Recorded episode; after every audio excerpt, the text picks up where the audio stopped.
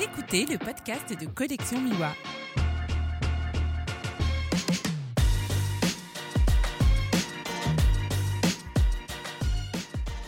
Alors bonjour, bienvenue sur ce nouvel épisode du podcast de Collection Miwa. Alors c'est un peu une première, euh, on a eu pas mal de photographes euh, français vivant en France euh, dans les derniers épisodes et ce soir j'enregistre à Pointe-Noire en République du Congo. Donc je suis là pour quelques jours pour le, le boulot, pour une commande de clients et j'en ai profité pour checker un peu sur les réseaux sociaux s'il y avait des photographes qui avaient édité un livre et je suis tombé sur Robert. Euh, qui fait un travail très très intéressant. C'est un photographe euh, de rue, euh, mais je vais le laisser se présenter. Bonsoir Robert. Bonsoir, effectivement, nous sommes à Pointe-Noire, en République du Congo. je m'appelle Robert Nzaou, je suis artiste photographe. Donc ça fait six ans que je suis dans la photo, donc je dois je dois avouer que c'est c'est vraiment c'est arrivé avec un grand retard pour moi. Parce que pour moi ça commence avec la musique. En tout cas, je me suis baigné dans le dans l'hip-hop français, dans le rap français avant de avant de devenir photographe. Et donc euh, mon travail c'est euh, on va dire je suis euh, photographe de rue à la base parce que c'est c'est la rue qui m'emmène dans la photographie en fait. parce que je découvre les grands photographes de rue comme Cartier-Bresson, Robert Doisneau, Robert Franck et donc c'est cette poésie là qui m'a vraiment euh, qui m'a vraiment touché. Je suis tombé amoureux de cette poésie dans dans, dans les images. Et euh, voilà, ça m'a aussi rappelé euh, la même poésie dans la musique, dans le rap. Et donc pour moi, voilà, l'amour que j'ai pour le rap, c'est je pouvais retrouver tout ça dans dans la photographie aussi.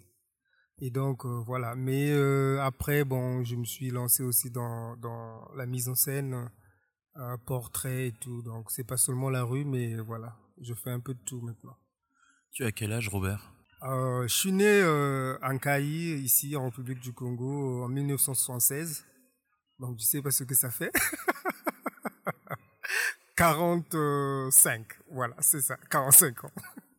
Bon, moi j'en ai 40. Alors on a un peu discuté tout à l'heure euh, avant d'enregistrer.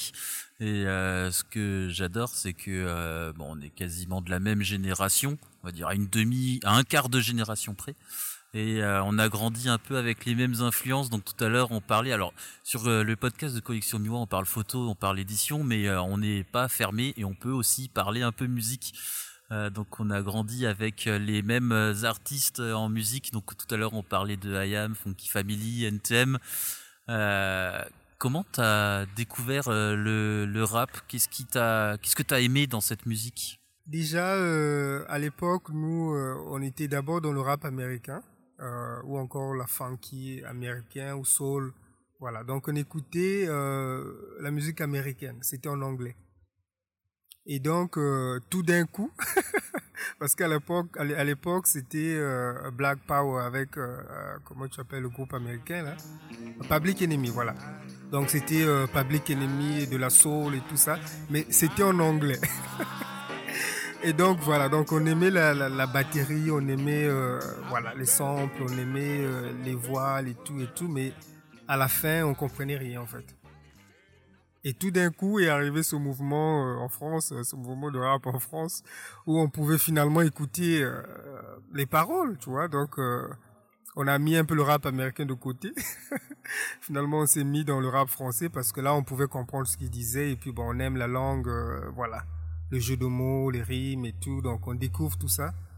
Et moi, je trouve que c'était très intelligent. C'était, c'était des artistes en fait. Donc ils étaient animés par euh, cette envie de, de jouer avec les mots, euh, cette envie de, faire passer des messages, euh, mais pas vraiment à la con, tu vois. c'était des trucs réfléchis, c'était des trucs bien, et moi, et moi et mes amis et les autres, on s'est retrouvés dedans. Donc voilà, on a finalement découvert MC Solar. Funky Family, euh, IAM, NTM, euh, voilà. Donc c'est cette école-là finalement qui nous a vraiment bercé. Alors si je parle musique ce soir, c'est aussi parce que quand on suit ton compte Instagram, qu'on regarde un peu ton travail, on sent une forte influence de la rue, comme tu le disais avant, c'est euh, la rue qui t'a emmené à la photo, et vraiment ça se sent. Euh, je vous mettrai le lien du, compte Insta euh, dans, dans la présentation du podcast, et franchement ça vaut le coup, allez, faire, allez jeter un œil. Et de très belles photos de rue du Congo. Euh, tu peux nous parler un peu de ton parcours, euh, ce que tu as fait comme études, ce que tu as fait euh, dans la vie et ce qui t'a amené à la photographie? Alors tu dis il y a 6 ans, donc finalement tu avais 39 ans, c'est clair que ça arrivait tardivement. Tu as fait quoi avant alors? Déjà moi je viens d'une famille, mon père était enseignant, donc très strict très traditionnel, tu vois. Donc mon père, il voulait que tout le monde ait son bac, la licence, voilà, master, doctorat, tout ça, tu vois. Donc, euh, il n'y avait vraiment pas d'art à la maison. Euh, on a découvert tout ça dans la rue.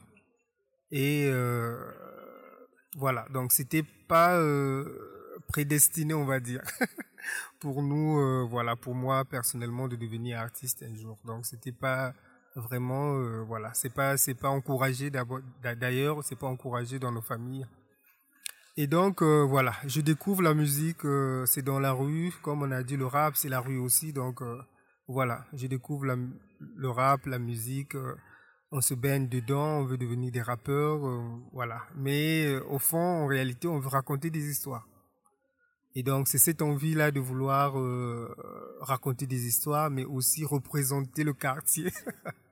Encore parce que le rap qu'on écoutait, voilà, on nous parlait de Sarcelles, Seine-Saint-Denis, Marseille, Villeneuve, Saint-Georges, voilà, des villes qu'on ne connaissait pas, mais euh, avec la musique, euh, on se disait qu'on était, là-bas.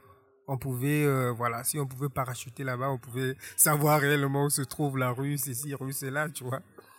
Et donc, c'est toujours cette envie de vouloir montrer ton quartier sous un bon œil, cette envie de vouloir montrer aux autres là où tu vis encore ce que tu aimes.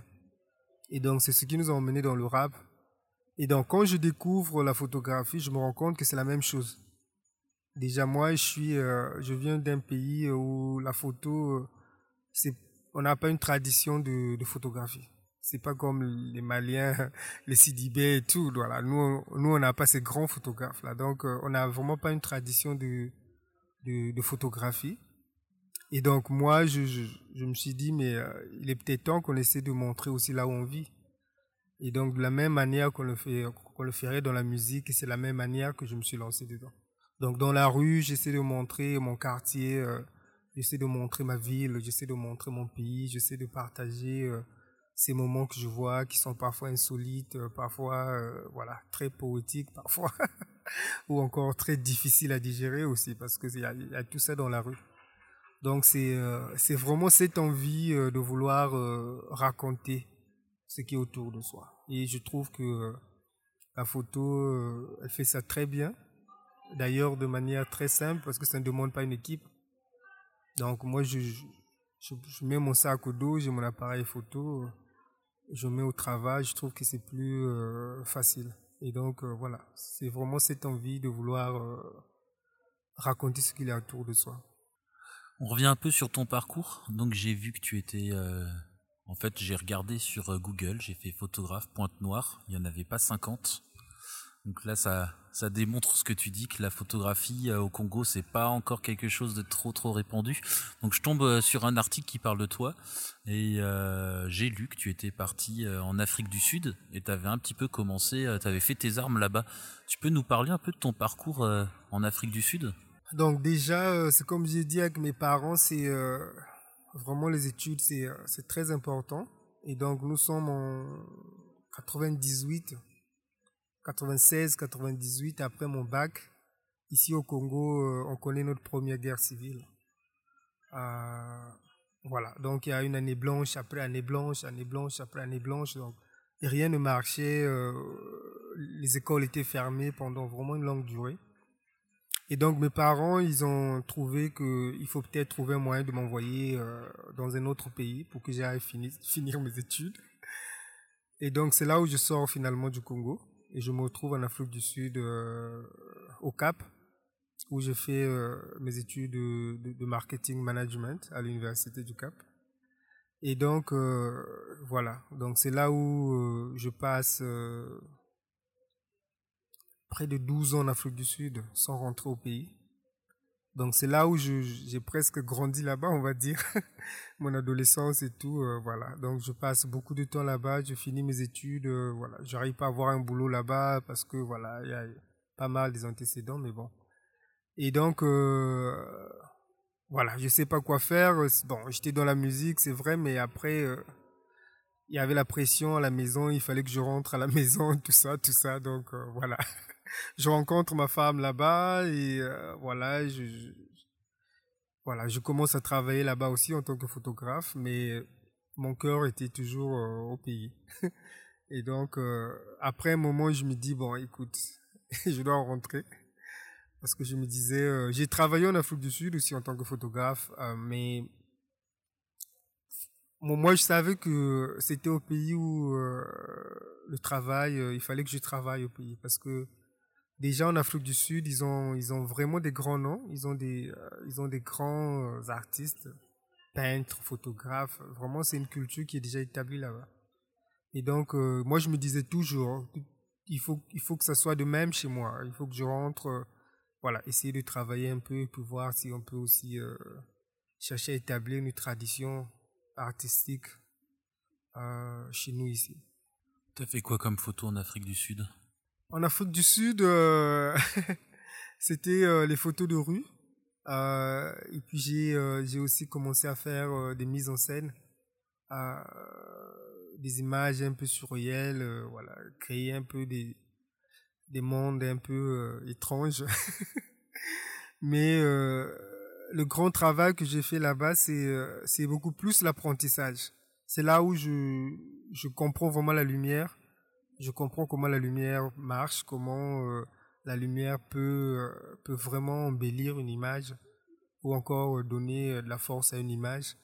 Les ombres, les couleurs, c'est là-bas où vraiment je m'applique sur tout ça. voilà, pour moi, le, travail que j'ai fait en Afrique du Sud, je le considère comme l'apprentissage. On parle de street photo, mais comme tu le dis, il y a aussi pas mal de mise en scène. Il y a deux trois images qui m'ont euh, bien plu sur ton compte, notamment euh, une avec un matelas sur la plage. C'est de la mise en scène ou c'est une opportunité euh, Et pareil, il y a une baignoire sur la rue à un moment? Tu nous parles de ces images? C'est la folie des artistes, on va dire. Non, non, c'est des mises en scène. C'est des mises en scène. c'est des images comme ça qui défilent dans nos têtes. On s'est dit, pourquoi pas essayer de les mettre en scène et puis voir ce que ça va donner. Euh, cette image, par exemple, euh, le matelas au bord de la, mer, c'est euh, la série s'appelle L'amour féminin. Et donc, j'ai voulu raconter un peu comment les Congolais définissent l'amour, ou encore comment on perçoit l'amour et comment on pense les autres euh, nous, nous, nous perçoivent, nous, nous voient comme amoureux ou bien euh, voilà. C'est c'est vraiment autour de l'amour, autour de l'amour, mais euh, en même temps aussi euh, il y a ce côté surréel que j'aime bien, le, le surréalisme, ce mouvement que j'ai beaucoup aimé aussi, c'est c'est de montrer un peu euh, parfois des mondes, euh, des mondes où on se dit, euh, mais normalement le matelas ne doit pas se retrouver au bord de la mer, tu vois, à la plage, et des moustiquaires à la plage, voilà. Donc j'ai envie de raconter une histoire d'amour, mais en même temps aussi je me dis bon, mais on va essayer un peu de voilà, de créer un monde qui peut susciter un peu la curiosité un monde qui peut faire voyager, tu vois.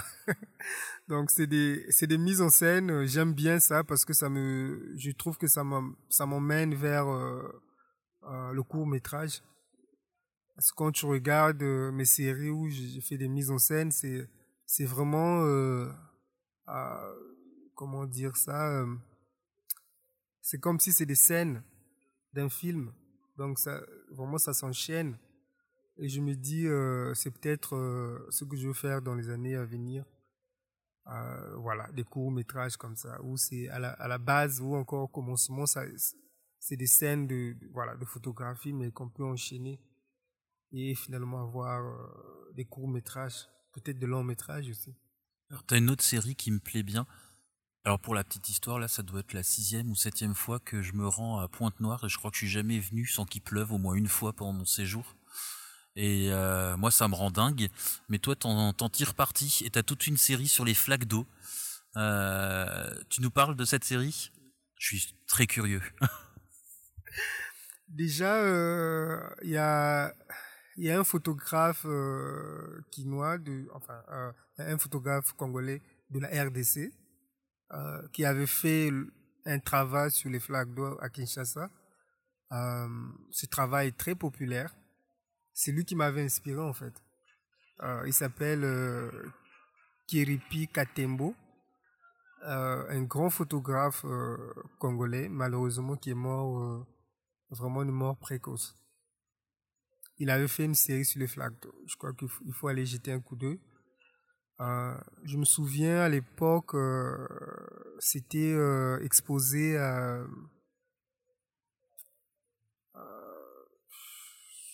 Connais, je me souviens pas trop des grandes salles là-bas en France, mais Fondation Louis Vuitton ou bien un truc comme ça, voilà. En tout cas, dans, des salles très prestigieuses à Paris. Et donc, euh, à l'époque, j'étais en Afrique du Sud. Donc, euh, voilà. Je vois, c'était sur le monde ou je sais pas, en tout cas dans les, dans les journaux euh, français.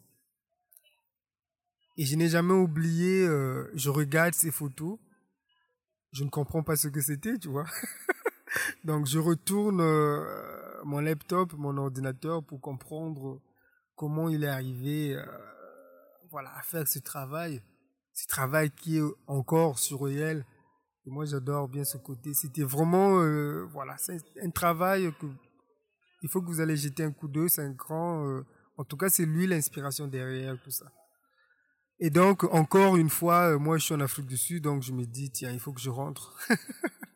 il faut que je rentre parce que quand je regarde son travail, je vois le quartier, tu vois. Et ce sont les mêmes, ce sont les mêmes réalités, plus ou moins. Et donc, euh, voilà, c'est lui qui m'a vraiment euh, inspiré. Et donc, je rentre au pays. Et donc, euh, je commence à voir ces flaques d'eau. Et voilà, je commence à regarder, je commence à voir vraiment un autre regard sur les flaques d'eau. Parce qu'avant, on se plaignait, pourquoi il y a ça, pourquoi il y a ceci, tout d'un coup, tu vois, il y a quelque chose d'autre dedans. Et donc, tu vois tout ce monde qui défile dans ces flaques d'eau, c'est magique.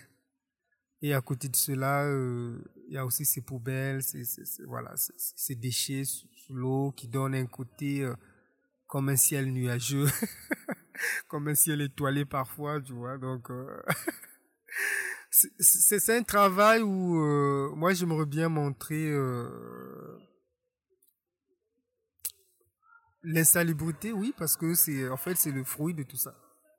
la raison pourquoi on n'a pas ces flaques d'eau les mêmes flaques d'eau dans les autres villes ou dans les autres pays, tout simplement parce que ce ne sont pas les mêmes réalités. Kinshasa, c'est comme euh, Brazzaville, c'est comme Pointe-Noire. Donc, euh, ces mares d'eau-là, c'est c'est pas seulement que de l'eau. Les sachets plastiques, euh, tout ce qu'on, voilà, on jette, on jette, on jette. Et tout ça, quand il pleut, finalement, ça crée un monde. Un monde qui est, qui est magique. Donc euh, c'est une façon de montrer le quotidien, mais encore avec un, côté un peu, euh, je trouve, un peu magique, un peu artistique. On, on vous emmène dans un autre monde. Un monde qui paraît euh, imaginaire, un monde qui paraît lointain. Mais c'est la réalité, c'est pas, pas aussi loin. Alors je voudrais retourner un petit peu dans la rue à Pointe-Noire dans mon expérience personnelle, j'ai beaucoup de mal à photographier euh, dehors. Euh, je me fais souvent engueuler. Et euh, ça, ça doit être à cause de ma tête de bon français. Comment ça se passe pour toi quand tu fais toutes ces photos de rue, parce que quand je vois ton compte Insta, il y a pas mal de photos euh, où on voit bien que ce ne sont pas des photos volées, les gens ont bien vu que tu les photographiées. Tu te fais engueuler comme moi et tu t'en fous ou non, ça passe mieux? Parle-moi un petit peu de cette expérience de, photographe euh, dans la rue. Moi ici, vraiment, c'est impossible de travailler pour moi. Non, je suis, entièrement d'accord avec toi. C'est pas seulement euh, ta tête de français, mais c'est tout le monde en fait, parce que ça fait partie de, on va dire, la culture. Parce qu'on n'est pas un pays euh, où le tourisme marche. C'est pas un pays touristique. Par exemple, moi, j'ai travaillé au Cap. Personne ne, ne t'emmerde. Hein. Ils sont tellement habitués à être photographiés il y a tellement de touristes autour, il y a tellement du monde, et c'est tout ce qu'ils font. Tac, tac, tac, tac, tac. Donc, euh, voilà, les Sud-Africains, ils sont, ils sont habitués, tu vois. Le seul moment où ils vont vraiment euh, se demander, mais qu'est-ce qu'il fait, c'est quand tu t'approches vraiment d'eux. Voilà. Mais si c'est, euh, une scène que tu, que tu prends une photo, il n'y a pas de problème. Mais ici, on n'a pas cette culture. Il n'y a pas le tourisme ici. Donc, voilà. Ailleurs, euh, je crois que la loi ou encore euh, on encourage même les touristes de prendre des photos parce que ça fait partie de voilà, la promotion de la ville, la promotion du pays, bla bla bla. Mais ici, ça n'existe pas. Donc même moi, même moi qui suis congolais, euh, au début, c'était difficile même pour moi. Voilà, les gens me disaient non attends, tu vas aller vendre tes photos là, la magie noire, voilà après, qu'est-ce que tu vas faire avec ces photos? Nous, on ne veut pas être ensorcelé. C'est vraiment des histoires. Euh, C'était difficile à comprendre, mais en même temps aussi, euh, il faut respecter les. Voilà, si, il faut respecter euh, les gens. S'ils veulent pas être photographiés, c'est. Moi, je voudrais pas être photographié non plus. Sauf si, euh, voilà, je suis à l'aise, c'est-à-dire que c'est pas vraiment euh, un plan serré, tu vois. Si c'est ouvert, bon, je me dis, euh, il n'y a pas que moi dans la scène, ou encore, euh, il doit photographier autre chose. Donc au début, quand j'arrive, effectivement, je me trouve devant, devant ce problème. Je me souviens, mes premières photos, je les shootais au niveau du, du hip, comme on dit en anglais. C'est-à-dire que je, je, mets la photo au niveau de, de la taille ici, et puis je prends en cachette, tu vois. Mais après, je, je, me suis rendu compte que ça peut pas aller. Parce que euh, il faut comprendre comment les mentalités marchent. Il faut euh, aussi comprendre son appareil. Savoir composer les images euh, rapidement. Je dirais, il faut, il faut les prendre avant de les prendre, en fait. donc, il faut déjà... j'ai fait un grand effort de comprendre mon appareil photo, d'abord. En tout cas, c'est parmi euh, voilà les, les, choses qu'il faut comprendre. Tu comprends ton appareil photo, mise au point, tout ça, tout ça. Donc, tu sais plus ou moins quand tu fais ça, ça déclenche et tout. Et euh, la deuxième chose, c'est que euh, tu peux pas te cacher. Donc moi, il, m'est arrivé que je prends euh, une photo, euh, voilà, où c'est, ce n'est même pas une scène où c'est ouverte, mais carrément je viens vers toi, je, je, viens te, te shooter, comme on dit. Et la personne, finalement, elle regarde derrière pour voir, euh, mais qui elle a pris en photo, lui. Il a du mal à croire que euh, tu peux être aussi courageux que ça. Donc ça, ça demande, lorsque les gens se rendent compte que finalement tu es là avec eux, tu ne caches pas l'appareil photo, tu les prends en photo, et quand ils se fâchent, tu vas vers eux. Non, il m'est arrivé des disputes. Et j'essaie d'expliquer, j'essaie de leur montrer un peu ce que je fais. Je leur explique, écoute, euh, le travail que je fais, c'est euh, un grand travail parce qu'on a besoin de documenter euh, les temps que nous vivons. Parce que dans 10, 20, 30 ans, on doit être à mesure de montrer à nos enfants, nos, petits-fils, ce qu'on était, ce qu'on... Certains comprennent, mais il y en a qui ne comprennent pas. Ils me disent efface, efface, efface les photos, efface, s'il te plaît. Donc c'est euh, un travail où tu, tu, avec le temps tu, tu, tu, comprends que tu peux faire ça avec avec une bonne intention. C'est ce que je me dis aussi. C'est un peu spirituel, je pense. Quand ton intention elle, est bonne, euh, la plupart des cas, euh, moi j'ai pas de problème. Tout à l'heure, tu me parlais euh, presque d'un devoir que tu ressentais de devoir immortaliser tout ça. Et euh, c'est clair qu'il n'y a jamais autant eu de photos prises que, de nos jours avec le numérique. Tout le monde a un téléphone dans sa poche avec un appareil photo.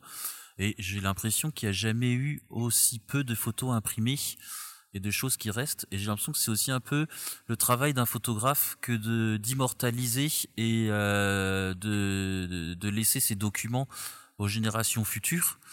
Et ça, ça va me permettre d'enchaîner sur ton bouquin. Donc tu as fait un livre, et comme on le disait tout à l'heure, il n'y a que les photos imprimées qui resteront.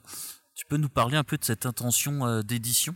Donc déjà, euh, en tant que photographe de rue, euh, surtout en tant que photographe de rue, on se retrouve avec des, centaines d'images. Parce que moi, quand je, travaillais vraiment à fond, j'allais dans la rue tous les matins et tous les soirs. Donc très tôt le matin et un peu, voilà, on va dire, coucher du soleil, je suis aussi dans la rue. Donc à la fin, euh, voilà, sans blague, c'est des centaines d'images. Et donc, euh, même quand j'ai la chance d'exposer, euh, maximum 20 images.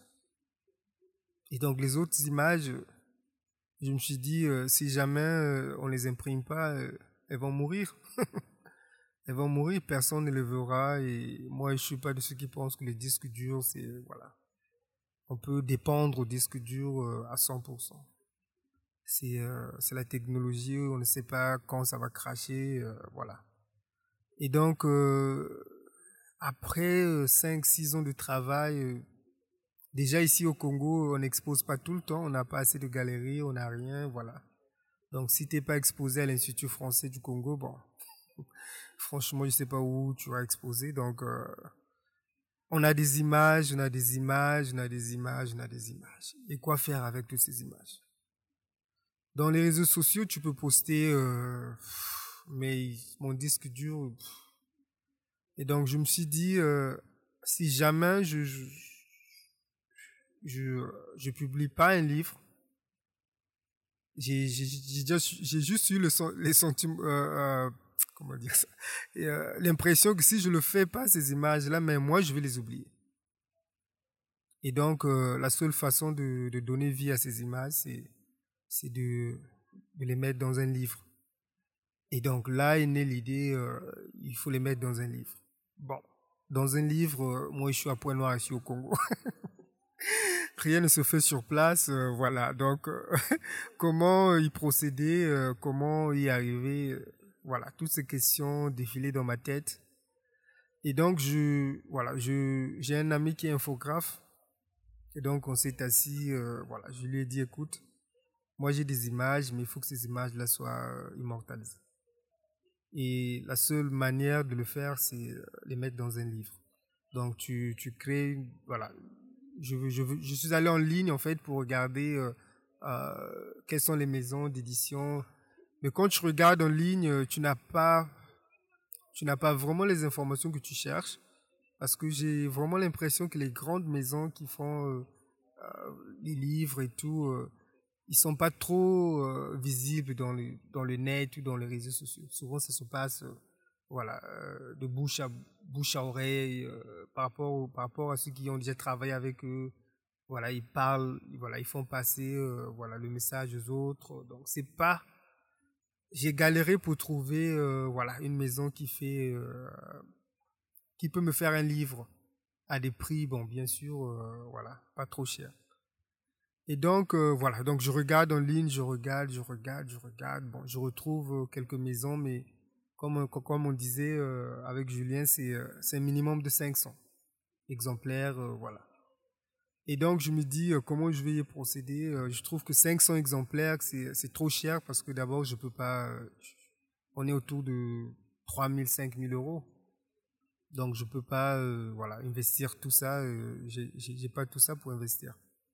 Et donc, je trouve euh, une maison qui, euh, qui imprime sur commande. Donc, euh, voilà. Donc, ça, c'était carrément la solution. Je me suis dit, bon, écoute, je n'ai rien à perdre. Tout ce que j'ai à faire, c'est la conception. Et donc, voilà, c'est là est venue l'idée. et donc, dès que je commence, déjà, je me rends compte qu'il y a une demande pour ça.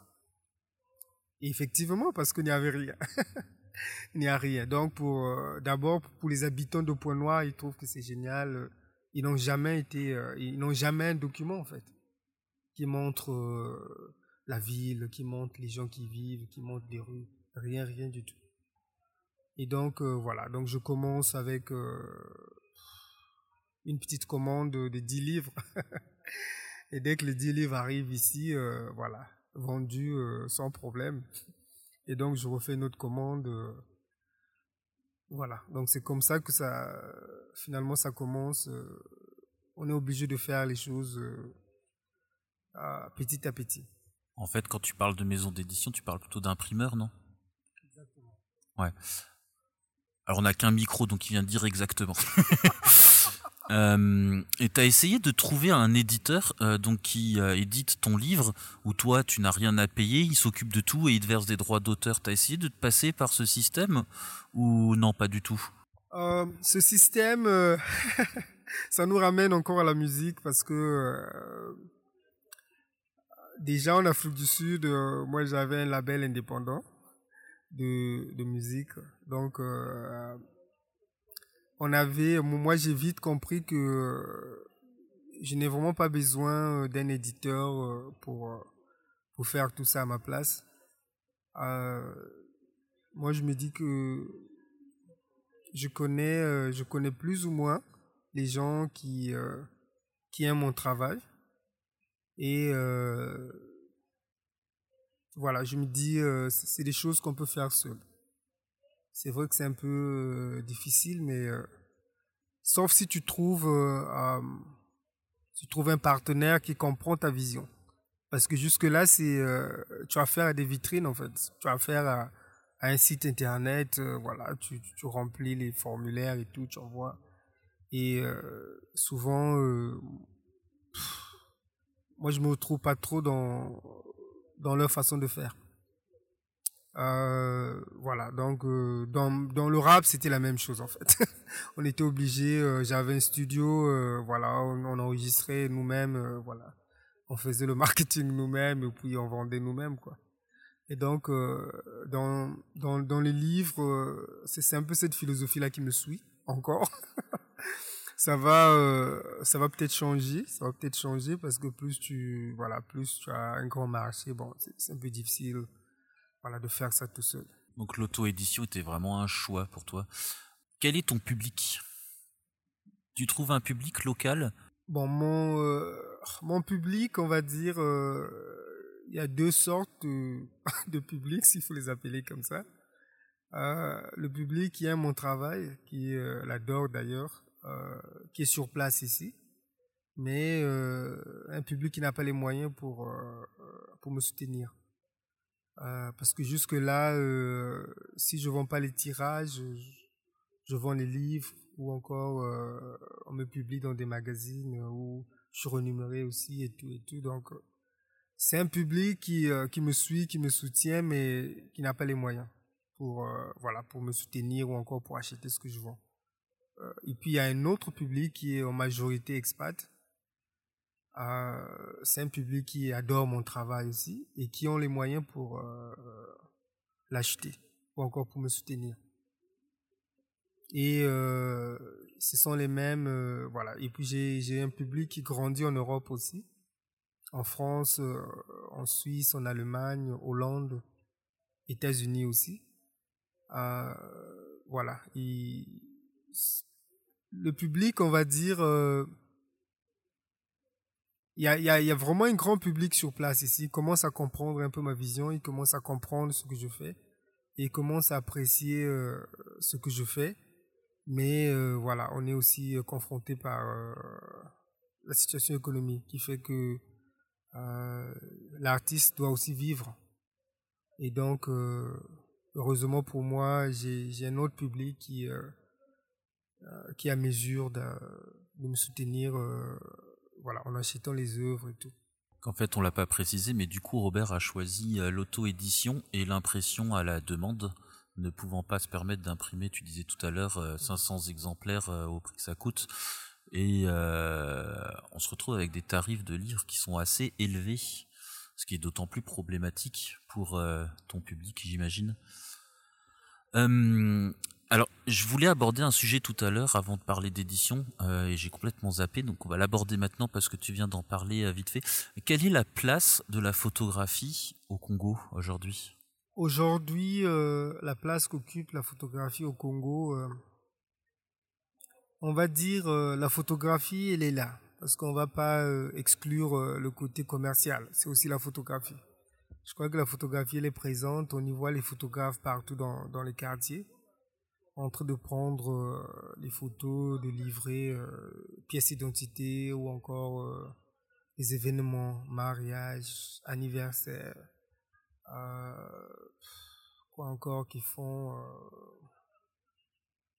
Voilà, en fait, ils, sont là, les photographes. Ils sont là, mais ils sont pas dans... Excusez-moi, ils sont pas dans l'art ils sont pas dans, dans le reportage nécessairement, mais ils sont vraiment dans, dans l'immédiat. Et euh, comme j'ai dit, on peut pas les exclure quand on parle des photographes. Je crois que ils font partie de voilà du, du paysage photographique aussi. Mais quand on veut parler euh, d'art, c'est là où euh, vraiment on n'est pas nombreux ici au Congo. Je crois que euh, il y a un autre photographe que j'aime bien aussi, un Congolais de Brazzaville, Baudouin Mwanda, il s'appelle Baudouin Mwanda. J'apprécie son travail. Euh, voilà, lui, il travaille euh, euh, plus dans reportage et art. Moi, je suis, on va dire, exclusivement dans l'art. Mais personne d'autre. Même peut-être qu'ils sont là, mais on les connaît pas encore, ou encore ils se sont pas encore euh, imposés dans la scène euh, artistique. Tu disais tout à l'heure, tu as fait des études en marketing pour faire plaisir à papa et à maman. Qu'est-ce que disent papa et maman aujourd'hui de Robert euh, photographe? Euh, On va dire bon, comment je peux dire ça? Parce que mon mon père est décédé pendant que j'étais en Afrique du Sud. Donc je dois dire que si je suis devenu photographe aujourd'hui, c'est peut-être parce que mon père n'est pas là. parce que s'il était encore là, euh, ah, on avait tellement, bon, j'ai encore beaucoup de, de, de, de, respect pour lui et puis d'estime et tout ça. Euh, je sais pas, je sais pas si j'allais insister sur euh, sur euh, voilà sur l'art devenir artiste. Ma mère, au début, bon, elle se plaignait aussi parce que euh, je gagnais pas de pain, tu. Au début, bon, elle me disait, mais écoute, tu me parles de photographie, photographie, mais après, il faut que tu, tu payes ton loyer, il faut que tu, tu aies une famille, il faut que voilà, quoi. Ce qui va avec. Donc, tu veux, peux pas me parler de, d'un métier qui ne, voilà, qui ne paye pas. Donc, euh, mais maintenant, ma mère, elle est contente. Elle est, euh, contente. Je la prends en photo aussi. Elle est fière. Donc voilà, ça marche. C'est ça, les mamans, faut les flatter, les prendre en photo. Je devrais faire ça aussi. Alors cette interview n'a ni queue ni tête parce qu'on parlait d'édition. Après on, place, on parle de la place de la photo euh, au Congo.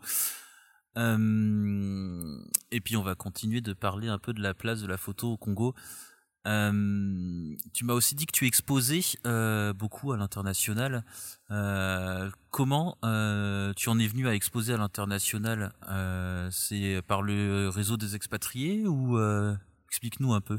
je dois, je dois dire que les les réseaux sociaux ça ça marche bien pour moi parce que je me souviens la première fois que j'expose en Europe, c'était avec euh, World Press Photo. Si tu connais, ouais, World Press Photo. Euh, je, fais partie de leur euh, database parmi les, photographes qui sont dans leur répertoire. Et donc, voilà, ils avaient une exposition en, Allemagne, je pense, Allemagne.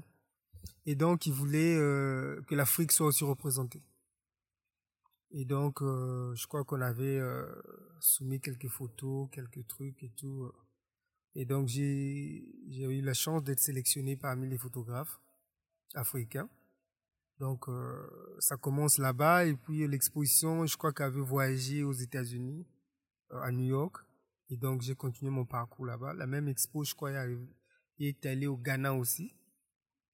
Et donc, euh, déjà avec ça, la visibilité, voilà, ça commençait, les gens, ils commençaient à se demander, mais c'est qui ce gars et tout. Et donc, je commence à me faire un petit nom comme ça, mais même avec eux, ça commence, voilà, dans, je crois que c'était Instagram ou Facebook, je me rappelle même plus. Mais en tout cas, c'est euh, via l'internet, via l'internet. Maintenant, euh, bon, les gens me disent, les gens me disaient toujours, euh, il faut que tu sois exposé en Europe, da da da da da Tu vois, les gens ils me, voilà, me disaient, mais pourquoi tu n'es pas exposé en Europe Voilà, voilà. Et je rencontre un ami, bon, il, est devenu ami, mais je le rencontre sur, Facebook. Donc, il découvre mon travail. Euh, il a un ami à Paris qui a une galerie, euh, la galerie. Je sais pas si tu connais.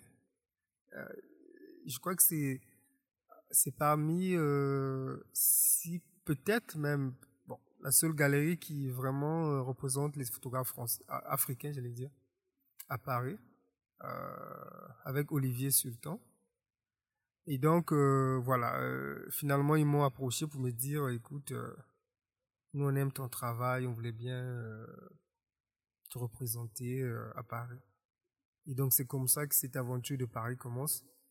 Et voilà, avec la galerie, finalement, voilà, j'ai eu la chance d'exposer au, Festival d'Arles, Arles 2019 je crois que c'était 2019.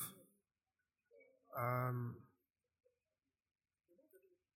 oui, ben voilà. Et puis, euh, juste comme ça, les gens ils commençaient à, tourner autour de mon nom, autour de mon travail.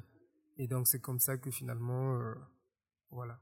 Alors ça, j'adore parce que Robert, il arrive, on est dans mon hôtel là, euh, Robert, il arrive avec son petit Bermuda euh, tranquille, l'air de rien, très humble, et puis il annonce comme ça qu'il a fait Arles, il est exposé à Paris en galerie. mais en fait, tu sais qu'il y a pas mal de photographes qui enviraient ce, ce, parcours. Moi, je trouve que être photographe, bon, on va dire artiste, africain en ce moment, je crois que c'est c'est le moment idéal, je trouve. Parce que déjà, tous ces préjugés-là qu'on avait des artistes africains ou des photographes africains, je crois qu'ils ont jeté tout ça dans l'eau.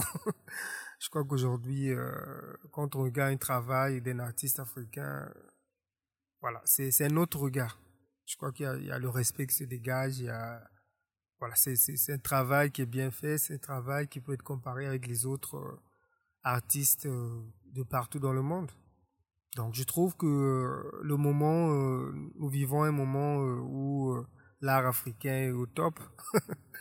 et j'ai la chance de, voilà de, de, faire partie de voilà de, de, ce petit moment où tout marche bien pour les Africains. Au moins voilà on, on, nous on nous on nous respecte voilà c'est même le mot que je cherchais. Et encore quand tu viens du Congo Brazzaville où on n'est pas nombreux, forcément ça aussi ça aide je pense. Voilà, donc euh, je crois que c'est un mélange de voilà de tout ça. Alors là, je te rejoins tout à fait parce que bah, ça fait à peu près 12 euh, ans que je voyage euh, en Afrique pour des clients et je vois l'évolution de l'art africain et il y a toute légitimité à être présenté sur la scène internationale aujourd'hui. Puis quand on voit ton travail, si on regarde pas le petit portrait là qu'il y a sur Instagram, euh, on n'a aucune raison de se dire c'est un artiste africain, non, t'es un artiste, euh, point barre, quoi, c'est tout. Et, euh, et, et, oui, t'as toute légitimité à, l'être. Alors, comme je disais tout à l'heure, cette, cette, interview est complètement décousue. je viens de penser là, je sais pas pourquoi, à une autre série qui m'a bien plu et qui est très en raccord avec la période que nous traversons. Alors pour ceux qui écouteront le podcast plus tard, on est en mars 2021, ça fait un an qu'on vit masqué, euh, à avoir peur les uns des autres. Euh, beaucoup de photographes, moi y compris, on essaye d'éviter euh, les personnes masquées sur les photos parce que en fait ça nous embête. Euh, on n'a pas envie euh, d'avoir ça dans notre travail alors qu'on le vit au quotidien. Toi, tu t'es dit non, moi je vais faire des séries avec des gens masqués. Tu nous parles de cette série? De toute façon, euh, on va pas dire que j'ai choisi parce que euh, voilà, un, un, matin comme ça, on est euh, sans masque et le lendemain, voilà, on est tous masqués. Et quand tu travailles dans la rue, voilà, donc c'est c'est le paysage que je retrouve. Donc j'ai pas vraiment le choix. en fait, je, j'ai pas choisi euh, ce paysage. C'est euh, voilà, je me suis retrouvé dans la rue comme je fais souvent et euh, malheureusement, on est euh, masqué, on est éloigné l'un de l'autre. Ah, voilà, c'est la peur, c'est euh, ces masques là, c'est euh, c'est beaucoup des mots. la peur vigilance peut-être. Euh, c'est pas c'est pas beau, mais euh, ça fait partie du quotidien. Et en tant que photographe de rue, euh, on n'a pas le choix. On est euh, on est obligé de voilà de de montrer ces images. On essaie on essaie de de montrer un côté un peu voilà un côté un peu pas trop reportage, tu vois, un côté un peu artistique, euh, comme ça, bon, ça est là, mais il n'y a pas que ça. Donc, euh, ben oui, je suis, je suis d'accord avec toi, c'est, euh, si tu peux pas ajouter quelque chose dessus, si c'est vraiment pour nous montrer des masques, alors là, même moi, même moi, je suis pas intéressé. Mais moi, franchement, je dis non. Mais, euh, voilà, il faut qu'il y ait un côté, un autre côté, euh, voilà, qui nous montre quand même, euh, malgré nos masques, on est encore humain. Et euh, il y a la vie autour, malgré les moments qu'on vit.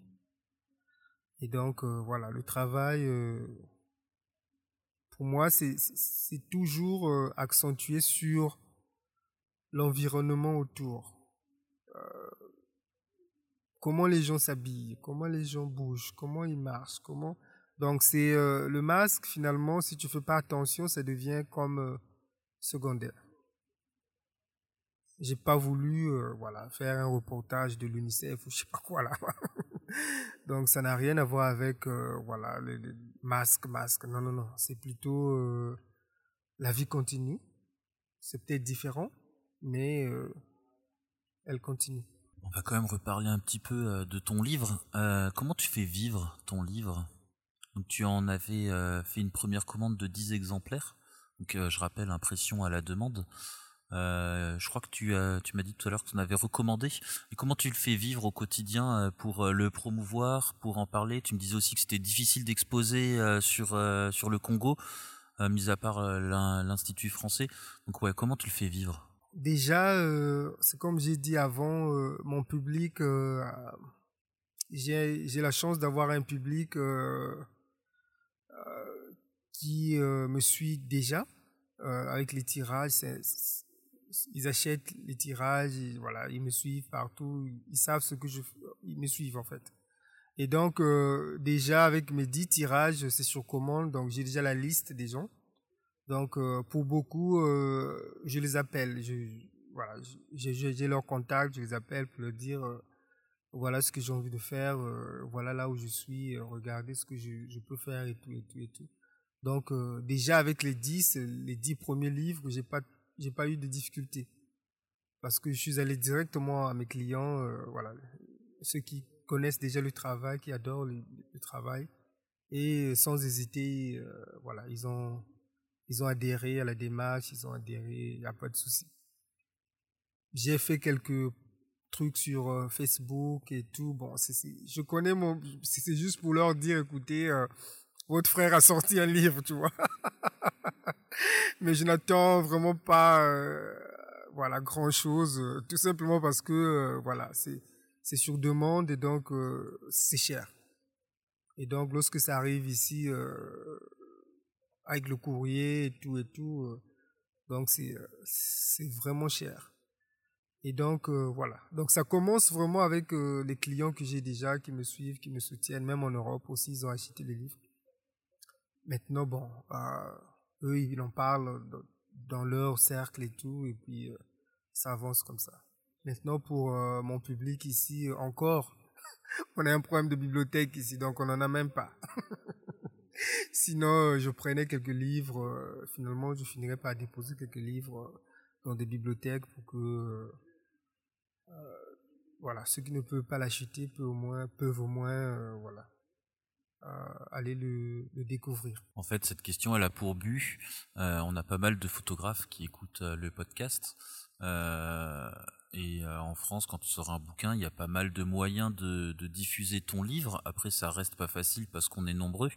Mais la question avait pour but, en fait, là, pour but, de voir un peu comment ça se passe dans un pays comme le Congo pour diffuser un bouquin. Donc tu me dis qu'il n'y a pas de librairie au Congo?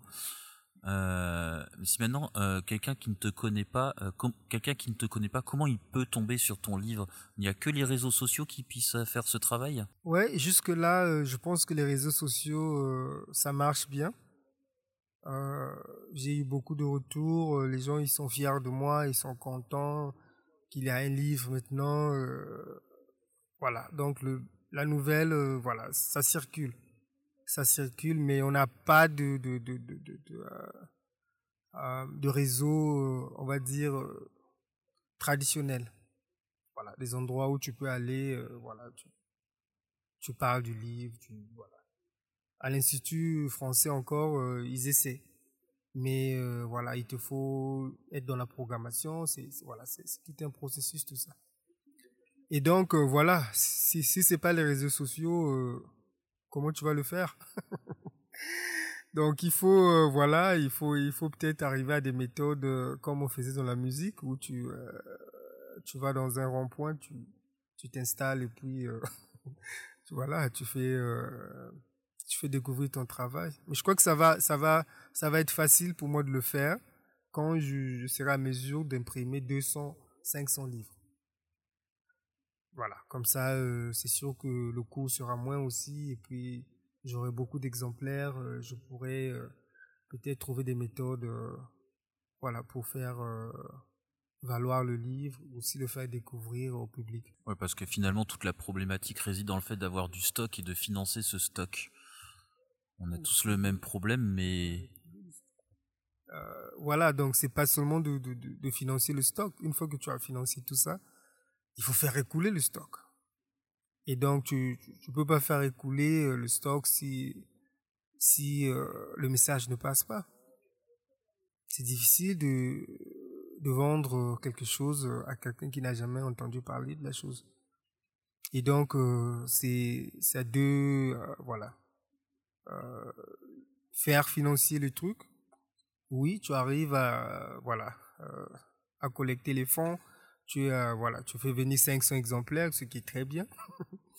Quand ça arrive ici, euh, maintenant, il faut, voilà, il faut faire connaître le produit. Et euh, donc, il n'y a pas assez de réseaux déjà établis. Il n'y a pas d'accompagnement pour, voilà, pour faire tout ça. Tout à l'heure, là, je me rendais, je partais d'ici là de l'hôtel et je me rendais à l'école française. Alors, je ne connais rien à Pointe-Noire, mais le fait que ce soit la sixième ou septième fois que je vienne, donc je ne connais pas le chemin. Il y avait un magasin Concept Store. Concept Store. Euh, je suis passé devant vite fait en taxi. J'avais l'impression qu'ils vendaient pas mal de trucs. Qui seraient susceptibles, par exemple, de prendre ton livre si tu allais les voir? Parce que j'avais l'impression qu'ils vendaient pas mal de trucs différents. Oui, euh, il y, a, y, a, y a pas mal de, euh, boutiques qui, qui vendent parfois exclusivement des produits faits au Congo. C'est des petites boutiques un peu spéciales ils vendent, voilà, non, non, ils vont le faire avec, avec, avec plaisir. Mais il faut que j'arrive à, pour le moment, c'est, vraiment des, des, des, petits nombres que je fais venir. Donc, quand je fais venir 15 livres, euh, il y a déjà une queue, euh, voilà, il y, a, des gens qui veulent ça, qui veulent da da da da et puis avec le coût aussi, euh, c'est quand tu passes par une boutique, forcément, il faut que tu leur donnes un pourcentage. Et donc, j'ai aussi peur que le livre finalement coûte trop cher, que personne ne peut l'acheter à la fin.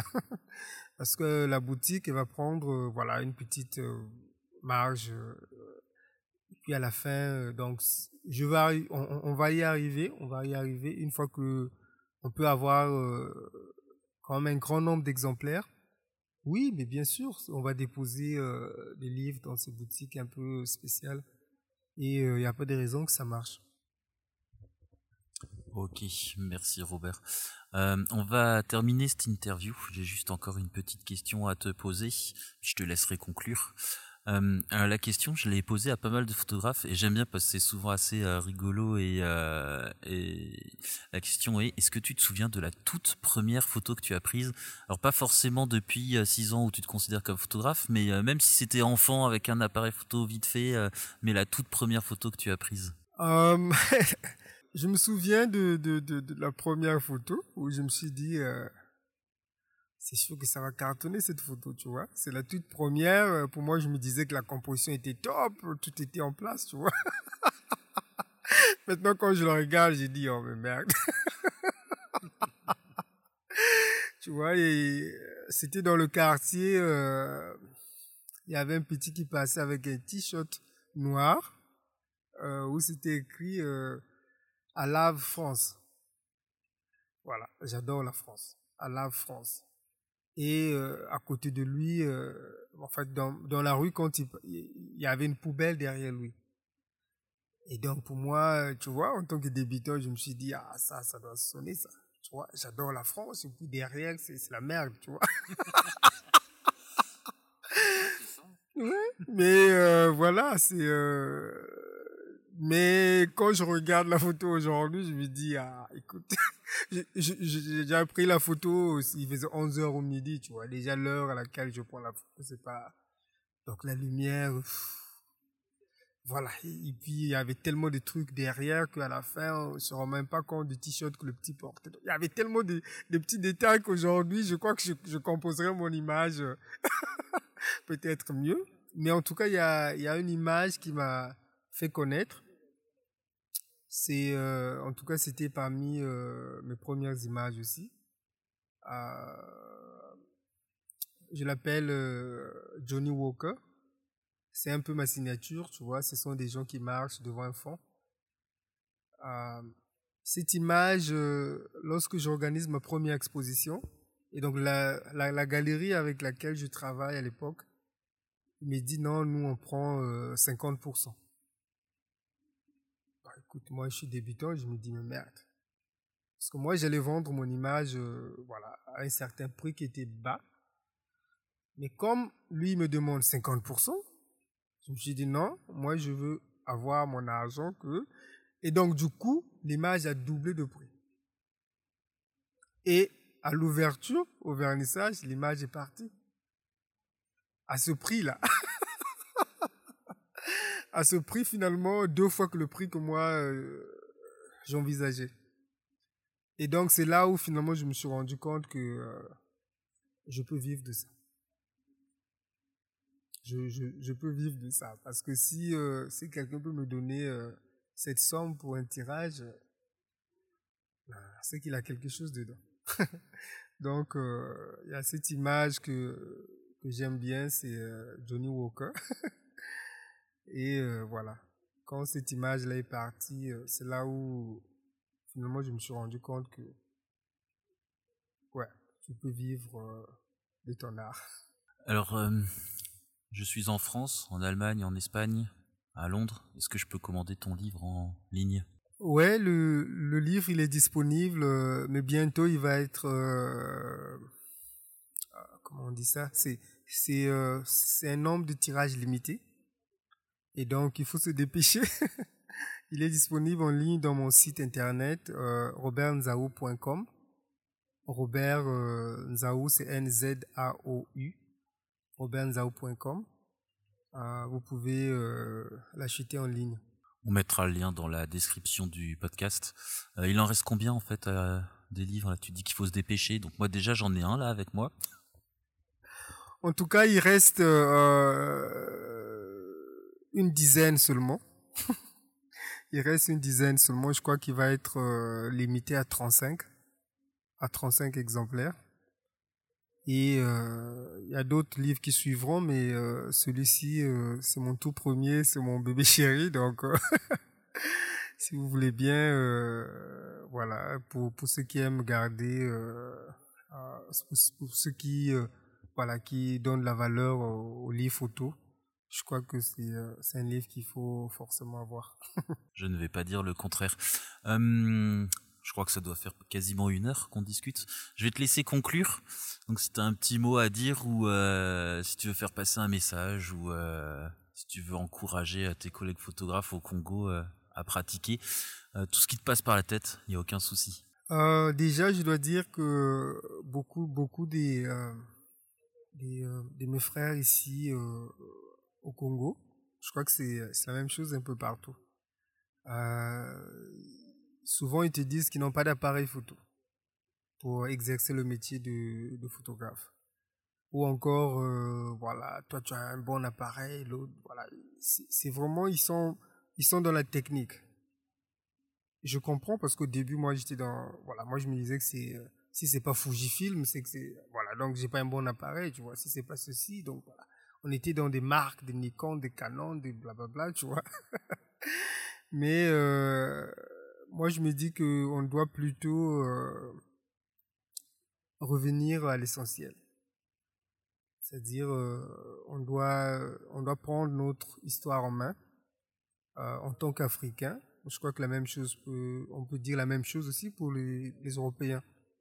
Je crois que on doit raconter nos histoires nous-mêmes. Et pour raconter ton histoire, euh, tu n'as pas besoin de l'appareil le plus cher. Déjà, moi, les photos que j'adore, beaucoup d'entre elles, euh, la mise au point n'est même pas top, tu vois. Mais c'est ce qui tourne autour de l'image, ce que la personne veut montrer. Je crois que c'est ce qui fait euh, les images fortes. Donc moi, je, voilà, parce que j'entends ça tout le temps. Euh, moi, il me faut un appareil top. Moi, il me faut ceci, il me faut cela. Je crois qu'on doit plutôt avoir cette envie de de raconter des histoires. Raconter des histoires, montrer ce qui est autour de soi. Ne pas trop se, euh, se lamenter sur euh, le matériel. Parce que si on fait ça, euh, on va se retrouver dans la même situation où on n'est pas nombreux à le faire. Donc, pour les Africains en particulier, jetez-vous dans l'eau avec le téléphone, avec euh, voilà un truc simple. Crois-moi, quand euh, l'image euh, elle est bonne, quand l'histoire est bonne, nous on s'en fout de la qualité, tu vois.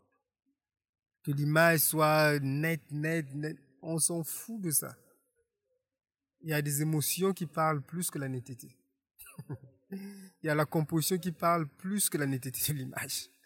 Et donc, voilà, si tu peux, si tu as des histoires à raconter, voilà, tu as des, images à nous montrer, ce qui se passe autour de toi. Fais-le. Euh, voilà, fais-le. T'inquiète pas, le matériel, c'est pas ça. Bon, mais bien sûr qu'après, après, bon, tu vas travailler, tu vas évoluer, tu vas te dire, mais bon, maintenant je peux acheter euh, un appareil cher. Pourquoi pas? Mais pour commencer, euh, je crois que c'est un métier qu'on doit embrasser. C'est vrai que ça demande de la patience, mais il y a aussi un devoir, je trouve. on a un devoir de prendre commande, de prendre la commande. On doit, on doit raconter nos histoires nous-mêmes. Moi, je trouve que c'est, euh, c'est capital. Merci Robert. C'est un plaisir, merci beaucoup et puis euh, merci à tous qui nous écoutent. Alors si vous avez aimé euh, le podcast, comme d'hab, une note, 5 étoiles, ça serait vraiment top. Euh, un petit commentaire et je vous mets les liens, le lien vers le livre de Robert dans la description. je vais voir ça tout à l'heure avec lui, mais on va peut-être aussi le mettre sur la plateforme. Euh, et euh, je vais voir si euh, je peux vous montrer la fameuse image Johnny Walker. je ne sais pas quand est-ce que je vous retrouve. En France, on est nouveau confiné, donc ça va être plus difficile d'aller rencontrer les photographes, mais on va essayer de faire au mieux.